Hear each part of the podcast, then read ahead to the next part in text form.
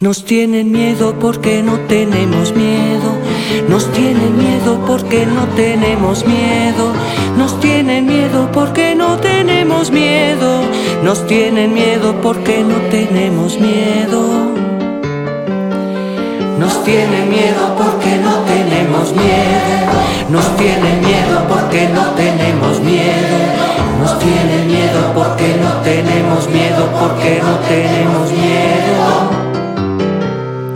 Están atrás, van para atrás, piensan atrás, son el atrás, están detrás de su armadura militar.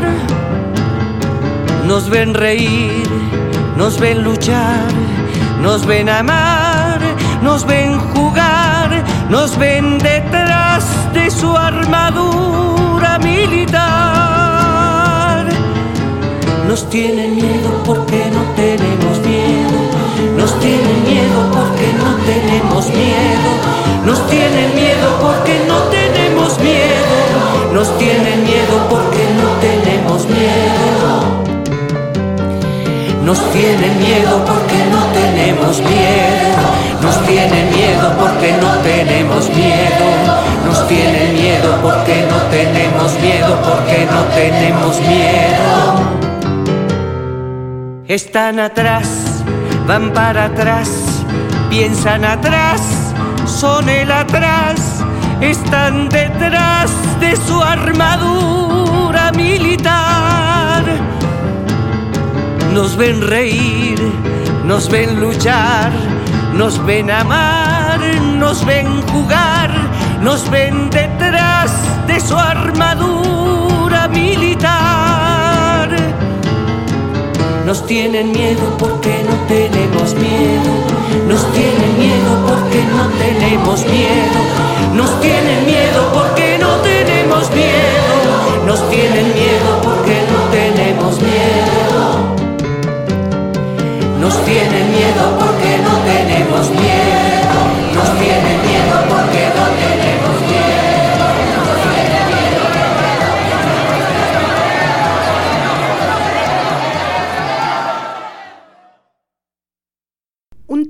Que no se debate demasiado dentro de los feminismos, del que pocas se animan a hablar abiertamente, pero que en el último tiempo es utilizado de manera liviana para descalificar el pedido de justicia en algunas causas. ¿Debemos renunciar al pedido de justicia?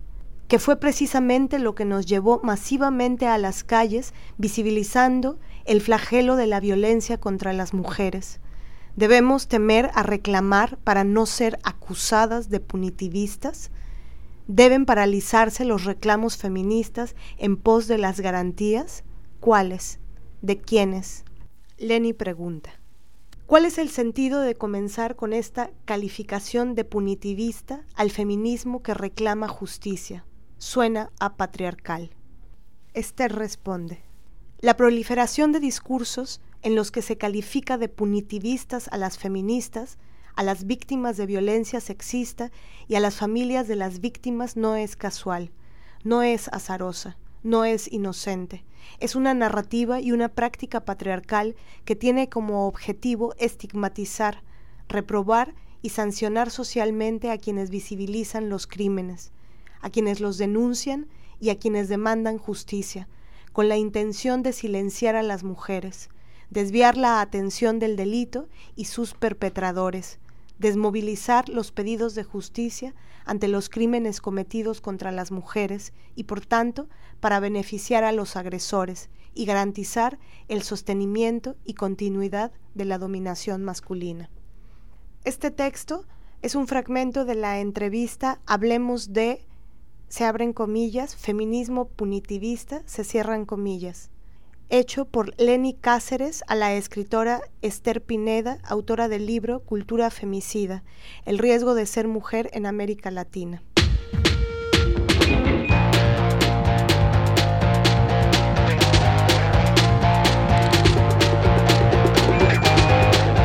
Estás escuchando Las Desobedientes. Podcast feminista.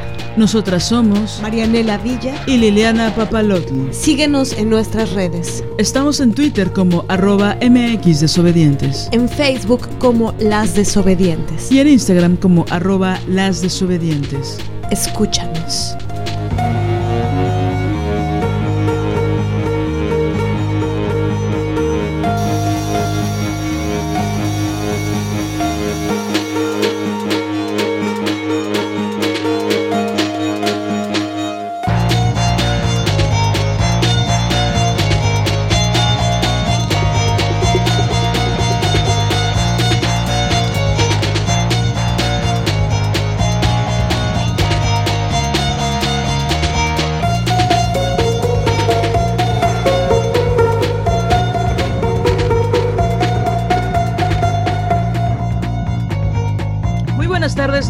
Madrugadas. Ya estamos en un episodio más de Las Desobedientes.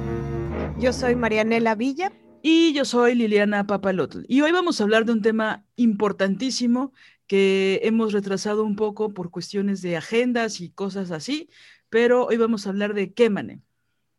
Eh, bueno, eh, dándole muchas vueltas a este tema, llegamos a la conclusión de la importancia que tiene recuperar la genealogía de lucha en relación a los movimientos de denuncia que se han hecho en varios países em, y, de cómo estos movimientos em, sociales están eh, relacionados muy en particular con la violencia sexual y con la violencia física y la violencia psicológica que se ejerce contra las mujeres.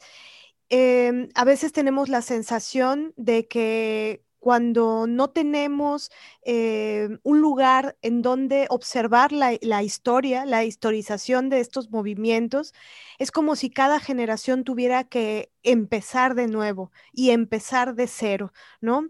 Entonces, eh, alguna vez eh, escuchamos un comentario que nos alarmó mucho, que decía, el Me Too no sirvió de nada, nosotras lo vamos a hacer bien. Y a mí me alarmó porque justamente eh, pienso que es todo lo contrario, que ayudó enormemente. Y bueno, este episodio em, vamos a profundizarlo, complejizarlo con una mujer eh, amiga nuestra que queremos y admiramos profundamente, que es Andrea Medina. Muchas gracias por, acompañarnos y, darnos eh, este espacio y este tiempo. Te lo agradecemos para siempre. un gusto, un gusto compartir con ustedes y, así, en, la amistad y en el pensar juntas, creo que construimos mucho más. Gracias, Andrea. Pues vamos a entrar en materia. Em, y pensábamos, digo, son grandes preguntas, pero que supongo que van a llenar las respuestas de muchas, muchas dudas, ¿no? Más de las que tal vez este, imaginamos. Entonces, una pregunta fundamental es, ¿por qué es importante para ti recuperar la genealogía de lucha que se ha hecho, ¿no? Sobre todo también para no pensar que todo inició con el Me Too en Hollywood, ¿no? Cuando en realidad ha habido muchísimos movimientos latinoamericanos que incluso iniciaron antes, ¿no? Sí, eh, bueno, yo creo que en general, como, personas, como humanas y humanos, es muy importante conocer nuestra genealogía, nuestra historia, eh, esto que con lo que comenzaba Mane de, decir, bueno, nosotras lo haremos bien, pues solo lo puedes hacer bien si sabes qué errores hubo antes, si sabes qué aciertos hubo antes. Si desconoces eso, ¿de dónde, tienes el comparativo para decir que, uno es mejor que el otro? ¿O cuál es el aprendizaje de esos elementos?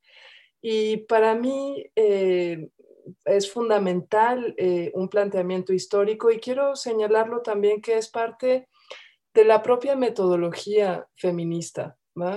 Todas las teorías críticas eh, de la sociedad, de la cultura, eh, tienen por lo menos dos elementos centrales. Uno, que tienen una visión histórica de las cosas, de la vida, del devenir, y también hacen un análisis desde las relaciones de poder. todo lo que se ha construido desde el socialismo, en la cuestión racial, en todos los elementos, siempre para tener un pensamiento crítico se necesita un referente histórico, eh, porque si no, en lo que entra una es en cuestiones como de esencia o de dogma o en un, hay que decirlo así, en una cosa de arrogancia y de soberbia de pensar que una es el centro y el principio y fin de, la historia, ¿no? Pues claro que no. Entonces, em, es muy importante retomar la, genealogía, eso, para sostener una posición crítica, pero también es algo muy, muy emocionante. Eh, bueno, ustedes lo tendrán desde, desde el ámbito del teatro, por ejemplo, pero para mí como abogada, por ejemplo, pensar a Olimpia de Gouges en 1789, ¿no? En toda la cuestión de la Revolución Francesa. Ella hacía obras de teatro, de ahí nuestra alianza, yo creo, hacía este, actos públicos fantásticos para denunciar la esclavitud, para denunciar toda la discriminación que existía en ese momento. Por ejemplo, ella era hija bastarda, ¿no? Entonces hacía una crítica al matrimonio, a todos esos elementos y usaba pues el teatro y la representación para que la sociedad tomara conciencia de ello. Pero ella también dijo, el hombre y la mujer son iguales ante la ley. ¡Wow! Mil setecientos ochenta y tantos. Y, yo, bueno, hay algunas referencias de sus obras, yo digo, que ella era mucho más audaz que nosotras ahorita, ¿no? Parecemos mojigatas nosotras. Entonces, creo que eh, conocer la historia, pues justo nos ayuda a saber dónde pisamos, ¿no? Desde dónde tenemos una referencia. Eh, para, para, sostener lo que planteamos. Y otro punto que a mí me parece muy importante en la actualidad es que mucho de lo que hemos construido desde el feminismo, eh, puesto que es crítico al, al sistema más hegemónico, eh, si bien usamos ciertas palabras que son parte de nuestro lenguaje, también les hemos dado contenidos distintos contenidos políticos distintos. Y si no conocemos esa genealogía de esos debates políticos, pues nos vamos a creer cualquier cosa, ¿no? Como, como cuestiones eh, en, relación a si denuncio o no, si, qué, qué es el feminicidio o no, qué, de dónde vienen los conceptos que hemos usado para nombrar la violencia sexual. Cuando no sabemos el debate histórico que ha habido sobre ello, pues nos va, la autoridad sobre todo, nos va a decir cosas que nosotras no tendremos argumento para contrarrestar, ¿no? Entonces creo que también en este momento es muy importante conocer estas referencias históricas, pero sobre todo históricas de los debates políticos. Eh, hay dos principios que están eh, en un debate muy importante de nuevo, que es la dignidad, por ejemplo, y qué es la libertad. Y no es una cosa meramente filosófica. O sea, todas las reformas laborales que se están dando, por ejemplo, ¿qué es explotación? ¿Qué no? ¿Qué, ¿Cuáles son los límites de ciertas cosas? Pues tienen que ver con esos conceptos. Y si no sabemos los debates históricos al respecto, pues nos van a quitar derechos con la mano en la cintura. Sí, y esto, Andrea, me hace pensar en justamente la utilización de, una palabra que, mm, que se ha accionado se ha pronunciado para descalificar los movimientos de denuncia, que es el punitivismo. Eh, de pronto hemos recibido algunos insultos eh, porque utilizan la palabra punitivista eh, de manera pues totalmente despectiva, ¿no?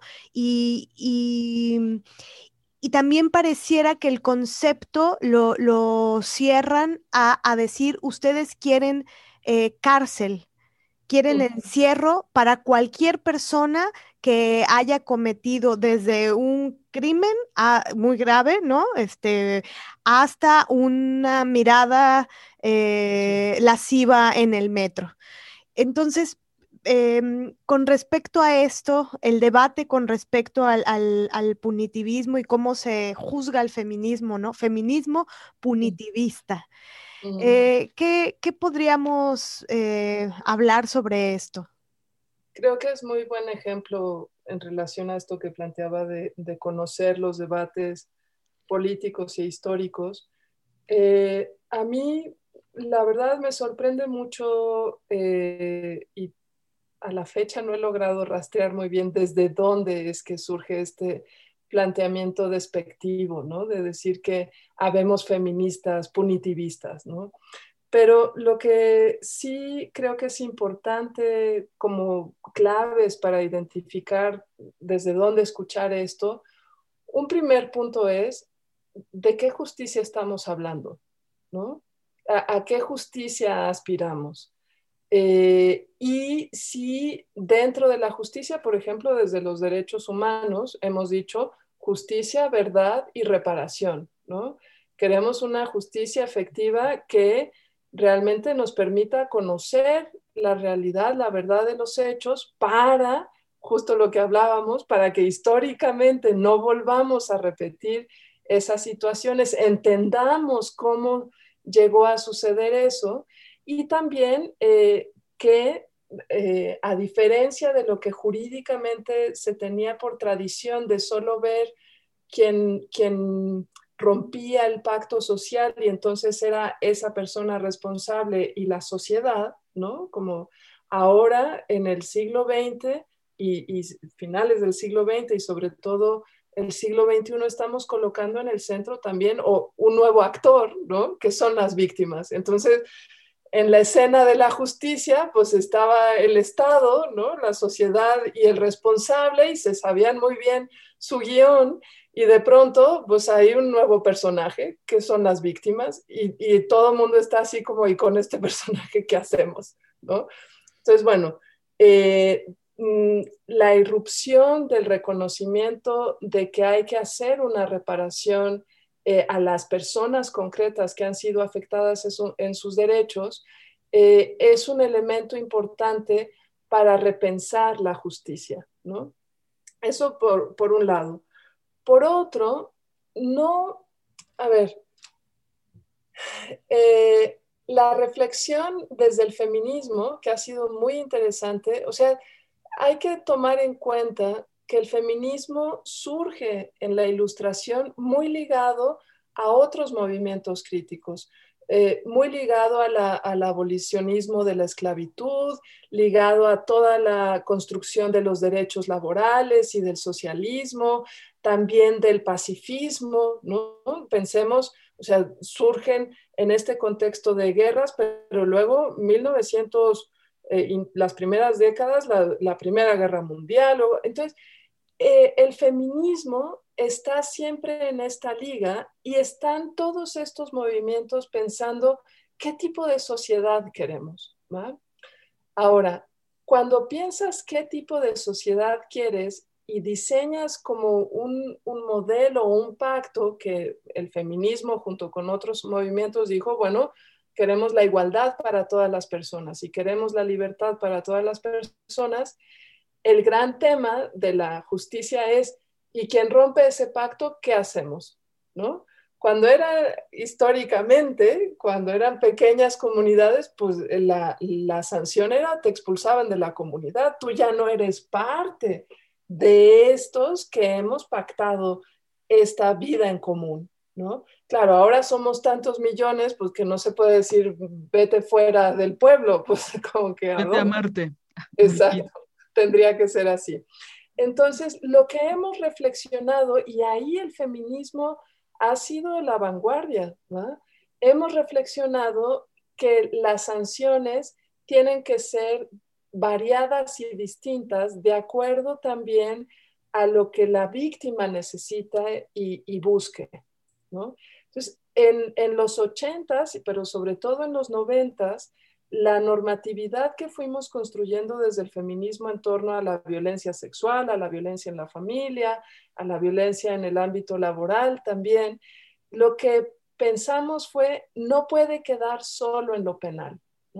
y creamos leyes administrativas, hicimos planteamientos dentro de, los, de las empresas o de los centros laborales, etc. En aquellos años se reían de nosotras, nos decían que no, no entendíamos nada del derecho, ¿no? Pero, bueno, lo que hemos construido ahora es que las personas que son afectadas en sus derechos tienen una gama de posibilidades de acuerdo a lo que busquen. Y, y, a mí este insulto de que somos feministas punitivistas, de veras me, entre que me da risa y me sorprende mucho, porque, por ejemplo, en las universidades, ¿no? O en los centros laborales, eh, justo cuando se denuncia el hostigamiento sexual y, decimos, yo quiero que tú investigues, yo no quiero meter a esta persona a la cárcel, yo quiero que tenga una sanción que corresponde a mi centro laboral, a mi casa de estudios, ¿no? Y lo que, han respondido las universidades, no, no, no, tiene que irse a lo penal. Entonces yo digo, perdón, pero ¿de quién estamos hablando? Porque no hemos sido nosotras las que hemos buscado eso. Universidades que incluso supuestamente tienen protocolos para saber qué hacer, como la UNAM, que aparentemente tienen protocolos para saber qué hacer con eh, agresores sexuales, pero que no los llevan a cabo y siempre llevan, ¿no? Como un escudo la denuncia penal para darle un poquito de legitimidad a la víctima, ¿no? Y, por ejemplo, la UNAM, muy en particular, eh, ha estado señalando, bueno, académicas, algunas académicas de la UNAM dicen este planteamiento del feminismo punitivista y plantean supuestamente la justicia restaurativa, etcétera. Pero lo, lo que es interesante es que han generado como puntos extremos, ¿no? O se pide sanción y es solo cárcel, ¿no? O entonces no debe de haber ninguna sanción y debe de haber un diálogo y, otras cosas. Eso responde a los típicos estereotipos eh, y prejuicios de cómo incorporar este tipo de conductas en el ámbito jurídico. Ahí hay que recordar que la violencia sexual, la violencia en la familia, los distintos tipos y modalidades de violencia contra las mujeres, no solo no eran considerados violencia, sino que se consideraban parte de las relaciones legítimas. O sea, antes se decía sí, absolutamente heterosexual, y entonces se decía los hombres tienen que eh, corregir a sus mujeres, ¿no? Y si las golpean y las matan, pues están en su derecho, porque eso era, y el derecho y el Estado lo permitía, ¿no? Entonces, lo que hemos hecho en muy poco tiempo, que es que de verdad eso es fascinante, de los 70 para acá, a nivel mundial, hemos logrado un cambio radical que de pensar que la, relación de confianza era un atenuante en, la sanción y en el reconocimiento de la gravedad de la violencia, ahora es un agravante, ¿no? O sea, hemos hecho un giro total, pero si no conocemos historia, no vamos a entender lo, fuerte y lo relevante que es esto, ¿va? Entonces, eh, una de, las, de los prejuicios y estereotipos es que esa violencia contra las mujeres es violencia privada. Esas son, son actos menores que no deberían corresponder a sanciones. Es más, ni se debería de investigar, ¿no? Cuando creamos las primeras leyes de violencia en la familia en los noventas, ese era el gran debate. Decían que era inconstitucional que el Estado se metiera a investigar cosas en la familia. Bueno, eh, o sea, decían, sí que se hagan convenios, pero no que se investigue y menos que se sancione. Me acuerdo perfecto que la ley de San Luis Potosí pusieron, era un glosario, ¿no? Pusieron todas las definiciones sin procedimiento de investigación y sin sanciones, ¿no? Entonces, ojo. Oigan, y Andrés está hablando de los noventas del siglo pasado, ¿eh? No crean que esto fue en el siglo XVIII o XVII. Andrés está hablando de los noventas del siglo XX. Exacto, exacto. Eh, entonces, yo creo que por eso es tan importante la historia, porque hay cosas que, que necesitamos ver eh, que vienen de varios siglos y, entender que lo hemos logrado cambiar en, en pocas décadas, pero que es tan reciente que si no le damos la dimensión que tiene, lo vamos a perder. O sea, de veras no comprender lo que hemos logrado eh, puede llevar a, que perdamos. Y ojo, les conviene a un sistema eh, social de privilegios y de opresión que se pierda lo logrado, ¿no? Oye, perdón, ahorita que dijiste lo, lo, que no se podían hacer investigaciones judiciales en lo familiar, la mayoría de los incestos, ¿no? Ocurren dentro de la familia, las violaciones sexuales, ¿no? De, de, los esposos a sus esposas, ¿no? O sea, pienso como en esas cosas. Y ahorita que hablabas de este nuevo personaje que es la víctima, pienso en esto de la reparación del daño que... Em, pienso que muchas víctimas eh, no saben qué quieren o no saben cómo eh, buscar una justa reparación del daño porque ni siquiera saben que pueden pedirlo no hay tanta revictimización de la familia, de los amigos, de por supuesto el sistema judicial, que no, eh, pienso que en muchos casos no se sienten con el dominio de sus vidas, ni con el control de sus casos, ni, ni a nivel social, ni a nivel laboral, ni a nivel penal, ¿no? Entonces, quisiera que nos hablaras un poquito acerca de la reparación del daño, porque también aprendí de ti que mucha gente cuando dice reparación del daño piensan que solo es darle dinero a las víctimas, ¿no? Cuando hay muchas formas de reparar el daño, que bueno, es, algo que sin duda tendría que decidir la, víctima o sobreviviente, pero nos podrías hablar un poquito de eso, porque muchas compañeras... Eh, no quieren o no necesitan que los agresores estén em, dentro de la cárcel y muchas veces ya viéndolos en la cárcel no sienten una genuina reparación del daño tampoco, ¿no? Lo cual es una paradoja, ¿no? Pues terrible, ¿no? ¿Nos podrías hablar un poquito de eso? Sí, y, tal vez ahí, bueno, luego vemos esta parte de, de qué se espera, ¿no? O cómo se ha construido este acceso a la justicia, pero respecto de la reparación del daño, eh, justo al incorporar, y luego hay mucha resistencia, que, si el término de víctima es adecuado o no, bueno, eh, obviamente hay que respetar el lenguaje de cada disciplina. Y en el derecho, víctima es la persona que ha sufrido un daño en sus bienes jurídicos, en sus derechos, en sus libertades o también en su integridad. A eso nos referimos cuando hablamos de una víctima. No, no tiene que ver con la identidad sino que en un procedimiento se dice, esta es la persona que fue afectada. Y, así como uno le dicen el responsable, ¿no? Pues hay otro que le dicen que es la víctima y refiere a eso. Y parte de justo de lo que pensábamos era, eh, la manera muy tradicional era, eh, si había una afectación material o moral, se decía, bueno, eso, la manera de repararlo era a través de recursos económicos. Pero con el tiempo, lo que nos, y sobre todo desde la mano de los derechos humanos, se dijo, a ver, acá, eh, cuando hay una afectación a la integridad o a los derechos, se viola la dignidad de esa persona, pero en realidad de toda la comunidad, porque la dignidad es una construcción colectiva, no es, no es una cosita que te dan a ti, ¿no? Un chip que te ponen, ¿no? Eso es, la dignidad se construye por la relación y el, el vínculo comunitario. Entonces decía, si a alguien se le afectaron sus derechos, aquí pasó algo que tenemos que reparar, ¿no? Y desde ahí, entonces, incluimos que es lo que ahora existe, cinco elementos que me parece muy importante tener siempre presentes, están en la ley, por eso a mí también cuando ciertas universidades, por ejemplo la, UNAM, dicen, eh, es que nosotros en lugar de sancionar vamos a tener justicia restaurativa. Bueno, pero es que eso ya está en la ley, perdón.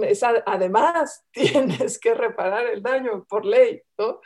Pero eh, ahí están, por ejemplo, la restitución de derechos, que no pude presentar mi examen, que me despidieron, qué tal, bueno, pues que puedas hacer ese examen, en fin, cuando es posible restituir los derechos, ¿no?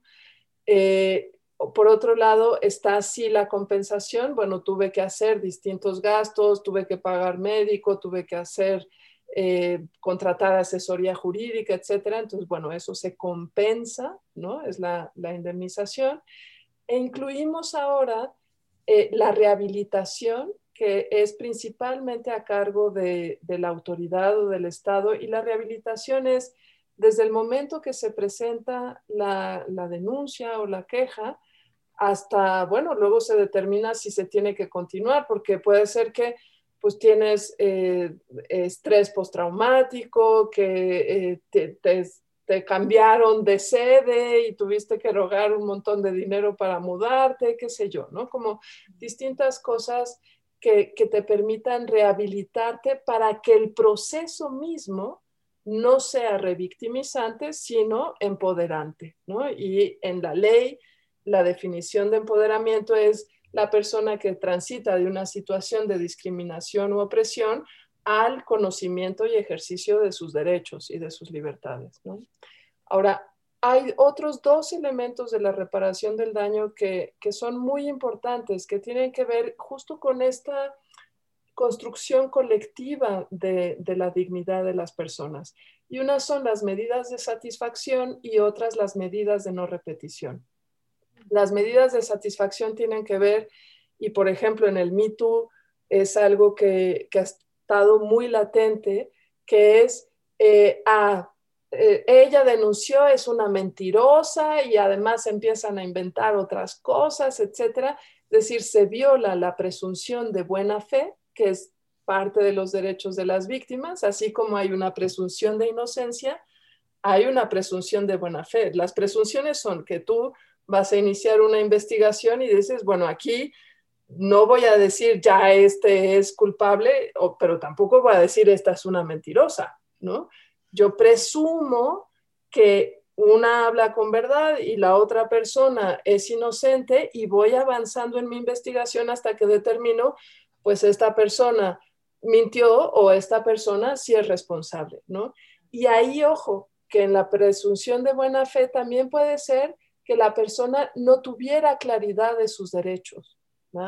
Y puede ser que dijera, ah, yo pensé que, me habían hostigado sexualmente y en realidad fue una violación y fue algo más grave. O al revés, o sea, pensé que, que era algo muy grave y ahora lo reviso, pero tengo un daño, ¿no? Entonces se tiene que reparar.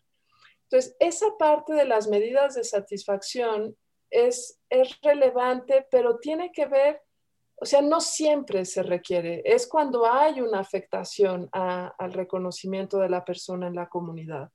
Y las medidas de no repetición, pues son justo como el aprendizaje de errores. Había ya ciertas obligaciones que se incumplieron y eso llevó a que la situación fuera más grave. No sé, muchos de los casos de, de denuncias de violencia sexual en sea el ámbito que sea, laboral, escolar, en la calle, eh, tal vez eh, una llega con la autoridad y le dicen, no, vete al Ministerio Público. Y una dice, no, yo quiero aquí en mi escuela.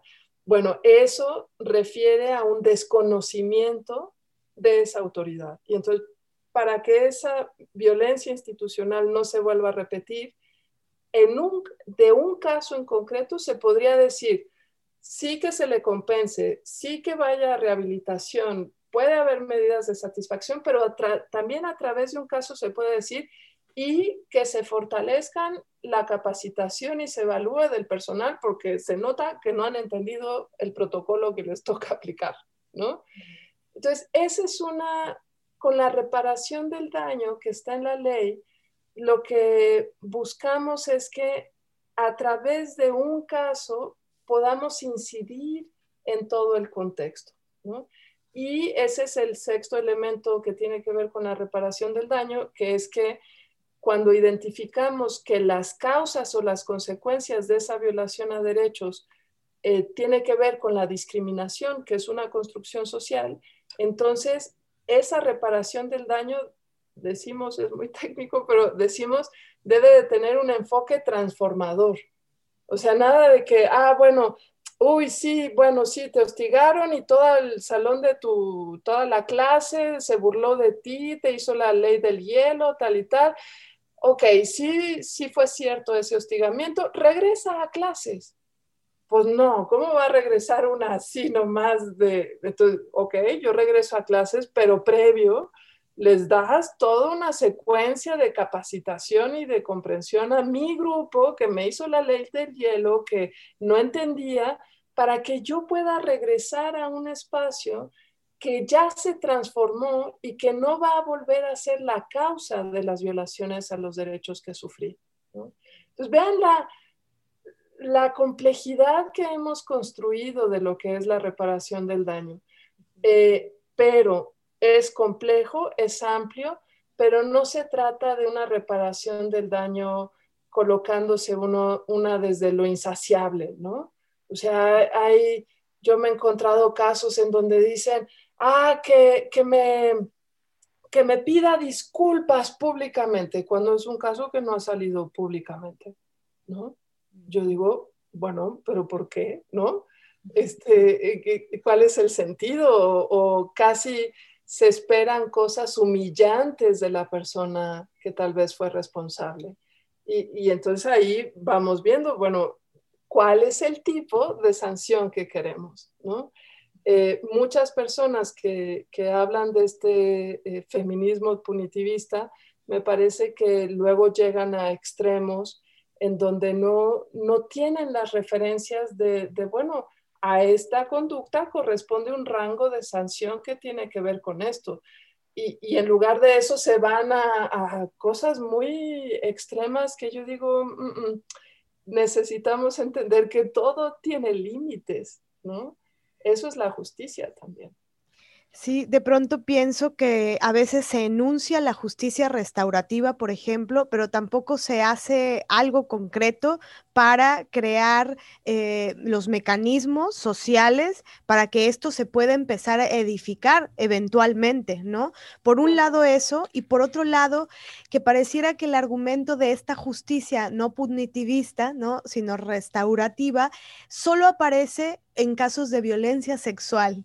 Eh, y, eso hace pensar que es más bien pues misoginia, porque cuando les roban un auto o les roban su casa o les roban su computadora o ahí no piensan en la justicia restaurativa, ¿no? Ahí sí dicen, voy a denunciar y quiero mi auto de vuelta. Entonces...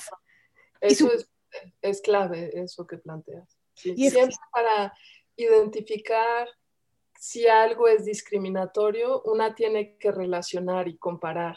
Entonces, tal cual es ese ejercicio. A ver, ¿y por qué acá sí se habla de, no sancionar y cuando plagian o cuando me roban, ahí no se habla de eso, ¿no? Exacto. Y supongo que tal vez también tiene que ver con esto de la afectación material o la afectación moral, como si las afectaciones morales eh, tuvieran un menor peso que las afectaciones materiales. Supongo que también ahí hay otra línea que atraviesa, ¿no? La, atraviesa la dignidad, ¿no? Exacto. O sea, porque ahorita lo que decía esto Marianela, mm, pienso que es como en los argumentos que dicen las personas que hay que separar la obra del artista, ¿no? Mm. Que, parte de una falacia. Pero bueno, ese es otro podcast, disculpen.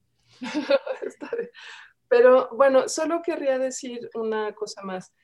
La justicia eh, restaurativa o la justicia transicional, sobre todo, son propuestas muy interesantes, pero como tenemos tanta desinformación en el país eh, y, tenemos una cultura que no nos interesa realmente conocer, investigar y ver, lo que en México se está aplicando a través de estas terminologías no corresponde realmente a lo que en el ámbito mundial se ha ido construyendo con la justicia transicional o, restaurativa. Eh, entonces, creo que ahí no, de mi parte, no es una descalificación total a ellos, sino una crítica al, quitarle el contenido realmente crítico y transformador que podrían tener eh, esas propuestas. Y eso nos regresa a que el feminismo es un movimiento ilustrado, histórico, que hace análisis de las relaciones de poder y que eso no lo podemos perder. Claro. Oye, Andrea, y por ejemplo, creo que va de la mano con el tema del punitivismo, pero que a veces se enuncia de otra forma y creo que tiene como otras eh, variantes, eh, el asunto de decir es que si tú quieres denunciar, si tú denuncias, si tú te apegas a la ley, eh, quieres lo mismo, estás ejerciendo justicia patriarcal, porque quienes hacen las leyes son los patriarcas. Y entonces, que me parece absolutamente reduccionista, es como echar a la basura eh, la fuerza de trabajo de muchísimas feministas abogadas que han estado luchando porque tengamos los derechos que tenemos, ¿no? Y, entonces... A mí me da ternura eso, porque si nos pusiéramos en ese lugar, pues es que ni palabras tendríamos porque el lenguaje es patriarcal, porque, eh, o sea, todo está ahí. Entonces, no, por eso es tan lo que el feminismo retoma con el planteamiento de la deconstrucción es clave para nosotras. No, cuando Olimpia de Gush y todas las, después las sufragistas dijeron, uy, se quedaron con la ciudadanía solo como privilegio de los hombres, es exclusivo de los hombres, no dijeron, ah, ya no vamos a luchar por la ciudadanía, porque eso es patriarcal. No, dijeron, queremos ese, pero para todo el mundo, ¿no? Entonces, pensar que la justicia es un elemento solo patriarcal, me parece que es echar a la borda toda una construcción humana, ¿no? Ahora, ¿Qué tipo de justicia queremos? Sí, ese ha sido el gran debate eh, desde el feminismo, pero lo mismo, ¿qué tipo de teatro, qué tipo de eh, lenguaje, qué tipo de relaciones, de afectividad, de baile, ¿no? Todo lo hemos estado criticando. ¿okay? Hay danza patriarcal y danza feminista, y la hay, ¿no? Pero ¿qué, ¿qué es el movimiento con el cuerpo? Pues sí, es lo que tenemos, ¿no? Es que ya hasta van a decir que el feminismo es patriarcal, ¿no? Ya nada más les falta decir eso. Oye, Andrea, y acerca de eh, los antecedentes del Me Too, creo que siempre en el imaginario, o bueno, casi siempre, está Angelina Jolie y Ashley Judd en, en, un juzgado contra Harvey Weinstein. Bueno, no sé, o sea, como que todo solo se piensa en Hollywood, en California o en Nueva York. Y en México pasaron cosas fundamentales, ¿no? Que promovieron el Me Too en México, ¿no? Eh, como mi primer acoso, como el 24A. Eh, pero bueno, tú nos decías que desde 1989, por lo menos, eh, son los antecedentes del Me Too, cosa que nos fascina. ¿Nos puedes hablar un poco de eso? Bueno, es que cuando una tiene una visión histórica, por supuesto que momentos que son detonadores, pues no es que ahí surgen las cosas. Para poder decir, este fue mi primer acoso, primero tuvimos que definir qué era el acoso. Esa palabra no existió siempre. Entonces, por eso yo digo, eh, todo, el, todo el proceso, y además 1989 fue la primera iniciativa para colocar en la legislación, ahí sí, en la legislación eh, penal, pero también laboral, eh, el hostigamiento y el acoso. Ahí te estoy dando un hito en relación a la formalización en el derecho, pero para que llegáramos a eso, por supuesto, desde los 50 había todo un debate sobre la libertad sexual de las personas y de las mujeres, ¿no? Entonces, cuando una va reconociendo eh, los procesos históricos, pues claro, una puede decir, qué maravilla que ahora muchas chicas desde edad muy temprana, pero también adultas, ¿no? Que digan, bueno, en, en el Me Too en México, a mí me conmovió muchísimo cómo había adolescentes narrando su primer acoso que había sido unos meses antes y mujeres de más de 80 años diciendo, yo viví esto hace 60 años, ¿no? Y ahora lo digo. Es muy fuerte, ¿no? Y ahí comprendemos la relevancia que tiene esta construcción social de arroparnos, ¿no? Pero, y de, de tener un piso común de decir, ah, eso es mi tú, eso de lo que tú hablas, a mí también, ya entiendo el contenido de eso que estamos eh, denunciando. Pero si pensamos que eso es solo Angelina Jolie denunciando a Weinstein, pues no, eso no, no tiene nada, nada que ver. Y en ese punto, para mí siempre ha sido muy importante resaltar, y ahora que nuestro presidente dice que el feminismo es eh, importado de otros países, México ha tenido una tradición muy importante feminista y, bastante singular, porque vecinas de, de, Estados Unidos y de su capitalismo, en realidad nosotras abrevamos tanto de los diálogos con las sufragistas estadounidenses, pensemos que Leonor Roosevelt, que coordinó este proyecto humano tan radical como es la Declaración Universal de los Derechos Humanos, una sufragista, ¿va? Que coordinó hombres y mujeres de todo el mundo y dijo, esta es nuestra agenda. Eso es feminismo, ¿va? Entonces, había un diálogo con todas ellas, pero también había un diálogo con todas las socialistas. O sea, la hermana República Yucateca que tuvo, convocó al primer eh, encuentro o congreso feminista de este país nacional, bueno, eh, ellas tenían todo el vínculo con las mujeres socialistas. Alejandra Colontay eh, vivió en México, hubo toda una diseminación de ideas y de propuestas y nosotras hicimos una integración muy particular de todo ello. Entonces, México tiene una tradición feminista muy notable en donde hemos logrado sostener tanto cuestiones muy institucionales y formales de incidir en el Estado y en el derecho, como también cuestiones desde la cultura, desde la resistencia más autónoma, etcétera, y tenemos un sello muy particular que, es importante conocer y del cual sentirnos muy orgullosas, eh, México, por ejemplo, eh, si bien Diane Russell y, Jane Caputi empezaron con este término de, femicidio, bueno, tenemos una teórica mexicana y política, Marcela Lagarde, que dio un concepto para todo el mundo. o sea, no es poca cosa eso. Y eso viene de nuestra tradición. E incidió en las leyes.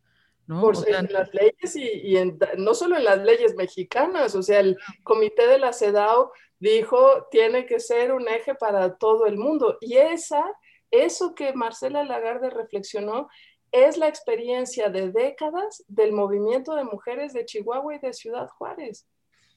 tenemos que mirar hacia allá. ¿Qué, ¿qué exportas, qué importación, no? Más bien, efectivamente, las feministas mexicanas hemos exportado mucho, ¿no? Bueno, Andrea, pero no digas que es nuestro presidente. O sea, en primer lugar, este señor no nos representa ideológica ni simbólicamente. Tal vez nos representa en los contextos oficiales a nivel mundial, pero Oye, ahorita que eh, hablabas de mi primer acoso, ¿no? De que, también pienso que muchas mujeres de 80 años que daban sus testimonios eh, lo hacían por primera vez, ¿no? Eh, también pienso en, cómo reverberó tanto el Me Too en el sentido de que Elena Poniatowska también habló acerca de la violación que sufrió a causa de Juan José Arreola, ¿no? Y que y bueno, no fue la única, Tita Valencia también lo denunció como un agresor psicológico y sexual, ¿no? Entonces, y que son... Perdón que te interrumpa, pero vean la, la tensión, contradicción, pero también la capacidad de aprendizaje tan rápido, porque Elena Poniatowska fue de las que dijo que las del mito se habían sobrepasado, ¿no? Que era una cosa extrema. Y, a los pocos meses estaba denunciando.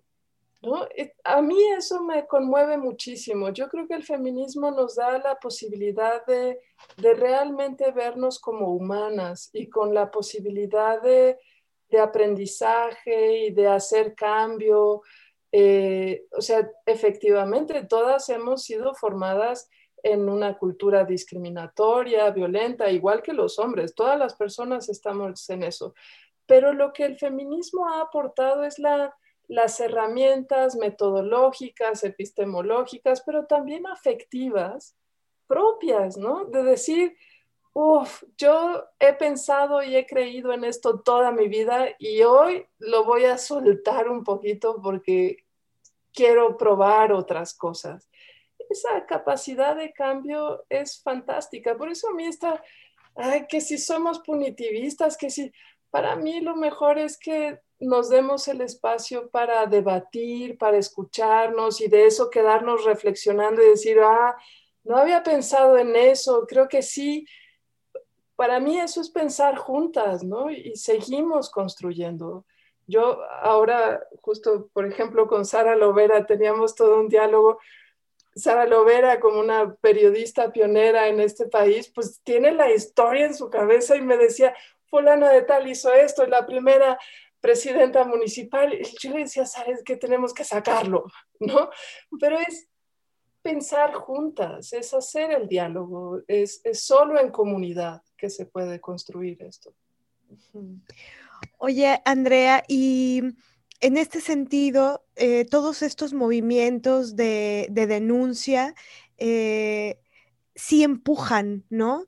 Es decir, eh, empujan la movilización de, de, las leyes. Y si es que en las leyes todavía queda eh, rezago eh, de machismo y de misoginia, estos movimientos sociales eh, sí movilizan la, ley. porque de pronto pienso como em, en, otras manifestaciones ¿no? de lucha, como puedan ser las, marchas con, respecto a o las movilizaciones sociales con respecto a otras barbaridades que han sucedido, este, Em, lo de Ayotzinapa, Aguas Blancas, Acteal, ¿no? Es decir, eh, masacres eh, terribles. Eh, y que estas movilizaciones fueron importantes. A mí me llama la atención cómo la movilización, en particular feminista, eh, que pues requiere una acción y un poner el cuerpo en, las calles, en la marcha, en, son tan tremendamente estigmatizadas, incluso por los sectores, digamos, progresistas de izquierda, ¿no? Y, en este sentido, por supuesto que ahí está el sesgo eh, de, género, de misoginia que, pesa sobre estas movilizaciones, pero eh, sirven los movimientos de denuncia, sirven los tendederos de denuncia, sirve el Me Too, eh, nos lleva a otros lados. Por supuesto, toda acción colectiva, aún individual, sirve, ¿no? Por ejemplo, eh, el, país ahorita está en jaque porque una mujer de, las, de la costa de Guerrero, bueno, de la sierra y que vive, denunció a la violación de hace 20 años que, de un candidato a gobernador y nos tiene a todos en vilo, ¿no? Una que empezó solita, ¿no?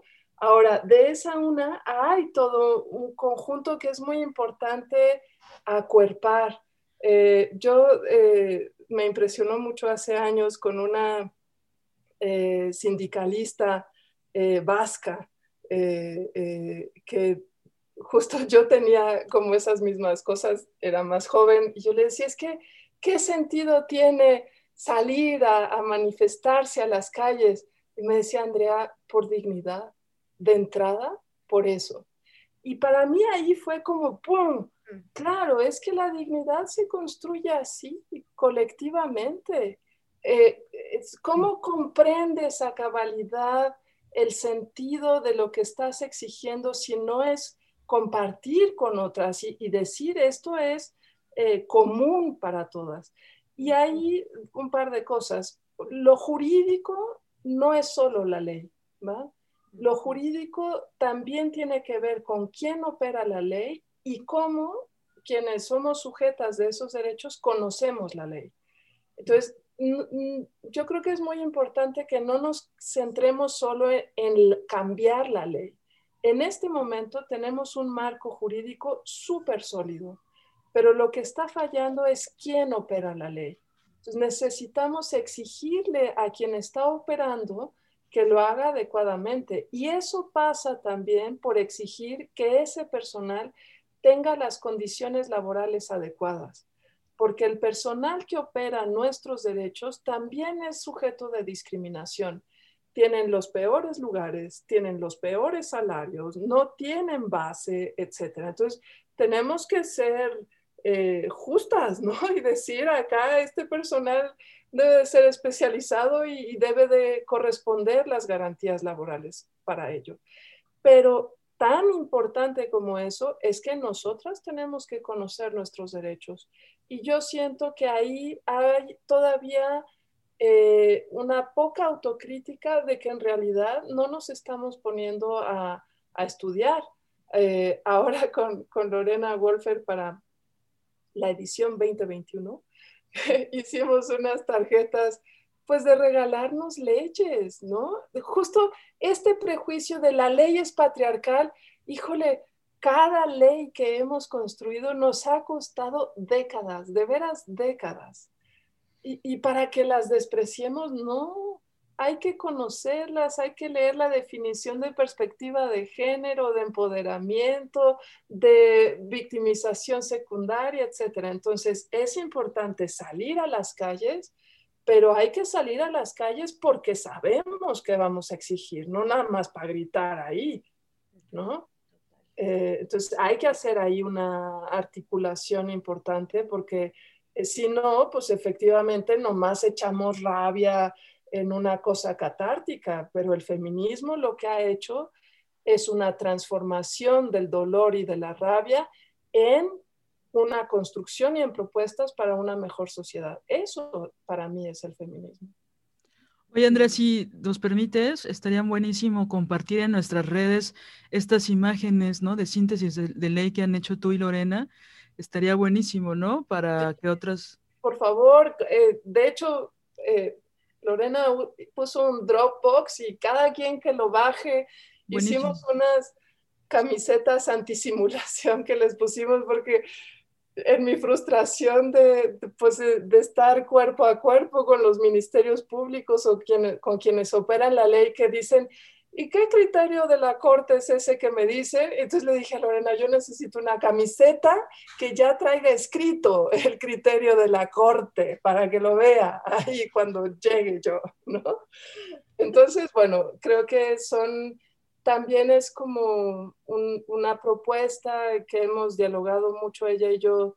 Eh, de esto que yo les planteaba, no es solo salir a la calle, es que nosotras mm, cada vez necesitamos conocer con más detalle lo que hemos construido para que eso tenga vida, ¿no? No es solo este, no a un, gobernador violento, no representa, hay, hay, que leerse bien la 3 de 3, hay que leer bien la definición de violencia política, ¿no?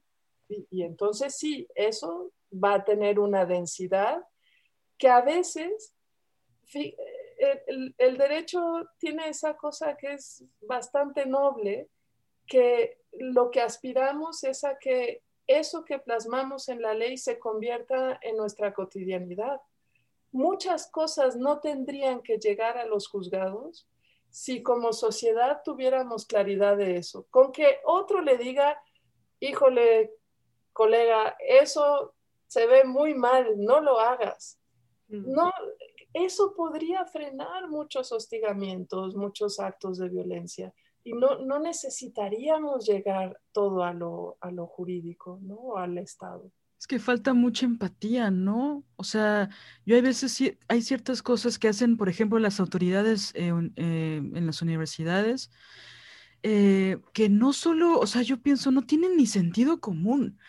O sea, ya no conocer la ley, entender algo de dignidad y de ética y de reparación, ¿no? Sino entender cosas por sentido común, ¿no? Esta, esto que, bueno, mencionaste hace un rato de, de que hacen una especie de careos, ¿no? Donde, pues, bueno, van a hablar cada quien de lo que sienten y tal, pero es, es brutal que a una víctima de agresión sexual le pidan hablar y recordar con su agresor en la mesa lo que pasó, ¿no? O sea, es, es, es gravísimo por parte de las instituciones, pero también, eh, no, no quisiera que se me malinterpretara, pero también de nosotras, porque eso ya está prohibido en la ley. Lo construimos a base de, de muchas décadas. Pero si no lo conocemos, entonces decimos, bueno, ni modo, tengo que ir a carearme con él. No, compañera, no. Tenemos décadas que luchamos para que eso se prohíba y está prohibido por la ley. Pero si no lo conozco, caigo en esas mismas trampas de los otros. Por eso es tan importante ser ciudadana. O sea, ser ciudadana es que yo conozco las leyes vigentes y las exijo para mí y las exijo para las otras. ¿Cuál es el papel de quienes acompañamos a, quienes han vivido una violación a sus derechos? Poder decir, no, señor, si usted quiere que ella declare, tiene que ser con estas condiciones. Y si no, no, no va a declarar. Pero cuando no sabemos nuestros derechos, eh, aceptamos muchas cosas que nos van revictimizando. Y ahí yo quisiera plantear como esta tensión que un poco se ha dado entre la denuncia más social y pública y la denuncia más jurídica. ¿no? Eh, yo creo que eh, no es una u otra. Es importante que se vayan eh, relacionando, pero si solo se hace una denuncia pública eh, y no se ven las medidas de protección de quien va a denunciar, de quien va a acompañar, eh, el tipo de, lo que, no solo el tipo de, violencia que está denunciando, sino tal vez también lo que espera de esa denuncia. Entonces, si no tomamos eso en cuenta, puede ser contraproducente. ¿verdad? O sea, tan puede ser contraproducente denunciar jurídicamente como denunciar públicamente. Si no, o sea, cada caso es muy particular. Eh, siento que en el Me hubo muchas personas que, que, salieron así nomás de bote pronto, ¿no? Y luego vino toda esta reacción de, de ataque a las administradoras, a quienes denunciaron, etcétera el Me en otros países fue mucho más organizado en ese sentido, ¿no? solo previo, sino también posterior a. Y, pienso que, ese es un punto que necesitamos fortalecer. ¿no? no es que está bien o está mal, sucedió así, ¿qué podemos aprender de ello? Eh, y en parte por eso, pues yo como, como abogada, lo que a mí me importa es poder transmitir y, eh, pues no solo transmitir un, interés para acercarse a lo jurídico, que ya es brincar varias barreras, sino eh, también pues para poder usar esto que hemos construido de una manera que nos beneficie, no que nos entrampe. Sí, eh, es que me, gusta mucho esto, ¿no? De también generar procesos de, de autocrítica que nos permitan seguir avanzando. Es decir, eh, la rabia se puede organizar también, ya nos lo dijeron las zapatistas, ¿no? Eh, entonces, si estamos organizadas y le ponemos pues tiempo vital, energía vital eh, a esta organización, que a veces es, es, difícil porque entre la precariedad y el estar... Pues eso, viviendo en un, en un, país en el que nos, nos acosan o nos asesinan, e, es difícil, pero siempre la organización en cualquiera de los ámbitos nos va a permitir que no haya fallo. Incluso eso creo que es un gran elemento de autocuidado, la organización, ¿no? Me encanta que traigas a las zapatistas, justo también me estaba acordando cómo hace, creo que dos años o un año fue que sacaron este comunicado donde decían, pues nosotras no, no, no hablamos diciendo cuerpa, pero en nuestras comunidades sí erradicamos ya el feminicidio, ¿no? wow, sí. bueno, eh, erradicaron el alcoholismo, digo, eso ya es brutal. Que ahora hayan erradicado el feminicidio, ¿no? Es, que de veras es algo que nosotras tenemos que reflexionar. O sea, si estamos, no, no lo quiero poner como en, en una cosa de demeritar, pero si nos quedamos solo en cuestiones superficiales, eh, y no lo llevamos al sentido y al contenido de las cosas y como bien decías, Mane, en, en, la organización, pues esto va a ser pura cosa catástrofe. Simulación. Sí. Sí, yo pienso que también el desconocimiento de estos procesos, de estos movimientos, hace que después llegue casi cualquier persona a quererse apropiar de estos movimientos, ¿no? Y a poner su nombre y sus formas verticales y patriarcales que no son creando redes, ¿no? Y eso pues ha sido terrible para, ¿no? Se han cuántos movimientos se han roto por eso, ¿no? Y mencionaba lo del alcoholismo no para banalizarlo, ¿no? Sino pienso que mucha de la violencia que había, por ejemplo, en las comunidades zapatistas era consecuencia del alcoholismo y mucha violencia doméstica venía de ahí. Entonces, son bastantes contundentes, bastante contundentes. Mucha dificultad para organizarse también. Eh, sí, o sea, yo creo que es muy importante que, que, retomemos nuestra historia. Eh, a mí me emociona muchísimo saber, ¿no? ¿Quién, quién, fue, quién fue la primera abogada? Tuvieron que pedir permiso a Porfirio Díaz para que pudieran tener un título. Como, yo digo, claro, conocer a todas estas mujeres, las historiadoras contemporáneas han hecho un trabajo increíble para darnos esa referencia, de veras nos coloca y nos dimensiona en otro lugar. Y ya no es ahogarnos en, es que esta generación, sin duda, vivimos tiempos muy difíciles, ¿no? Pero podemos aprender de lo que nos dieron las otras y sentirnos súper orgullosas y acompañadas también de lo que nos dieron las otras. Oye, Andrea, pues tenemos que ir cerrando porque nos vamos de viaje. No, no es cierto. No, tenemos que ir cerrando. Sobre todo en tiempos pandémicos. Las que se van a ir de viaje son las escuchas que dicen estas no van a acabar nunca. No, este, tenemos que ir cerrando. Em, algo que con lo que quieras cerrar, o sea, nos escuchan en más de 37 países ya. Nos oh. escuchan entre 18 y 42 años, promedio de edad, mujeres en el 95%. Entonces, este, y el resto son personas no binarias, fuera de broma. Entonces, este, algo que nos quieras decir para cerrar. No te sientas presionada, solo son 37 países, no, no es cierto. Sí, me quedé muda con, con tantos países. Bueno, creo que ese es un tema muy lindo, eh, que el feminismo siempre ha sido internacional, ¿no? Y que eso es algo que hay que seguir cultivando, eh, escuchar las diferencias, pero también los puntos semejantes. Fue toda una revelación entender que la violencia y la discriminación contra las mujeres estaba en todo el mundo, ¿no? con, con variantes distintas, pero que es una construcción humana que además podemos erradicar, porque hemos visto que las zapatistas han modificado cosas, que en otro país han hecho otras cosas. Entonces, me parece fantástico que, justo ustedes pues van concretando eso internacional, eso incluyente, eh, la pasión por conocer y por profundizar y profundizar también en un sentido creativo, no violento, para la paz y para una vida digna, pues eso es fantástico. Por eso estoy aquí y es un gusto compartir.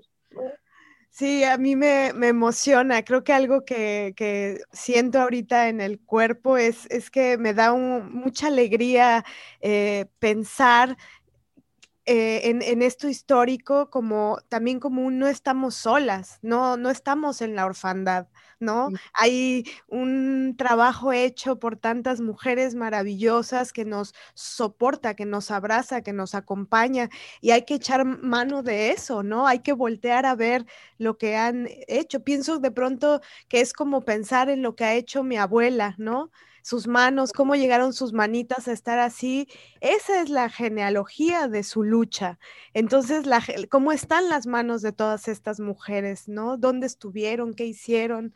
Todo lo que tú haces, todo, todo este compartir también que me parece un acto tan subversivo, este, Andrea, y te lo agradecemos con todo nuestro corazón. Mm, un gusto. bueno, vamos a llorar. ¿Eh? Nos vamos a llorar las tres. Este, ¿Qué vas a decir, Andrea? Pero que algún día hablaremos también de los hombres. Estaba pensando en, por ejemplo, Eleonor Roosevelt, pues fue esposa de presidente, ¿no? Y aquella, sufragista al fin, mientras el marido era presidente, aquella opinaba en los medios de comunicación contradiciendo al marido y criticándolo, ¿no? Como presidente. Igual que Margarita Zavala. Igual que la gaviota, igualita.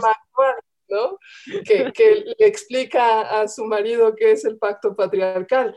Pero este, creo que es muy importante eh, también comprender que en esto pues hemos sumado a, todas las personas, ¿no? que, que somos un movimiento eh, que a mí me sorprende mucho que en la actualidad sea este planteamiento tan de exclusión, ¿no? El feminismo tiene una tradición de inclusión de puentes, de diálogos impresionante.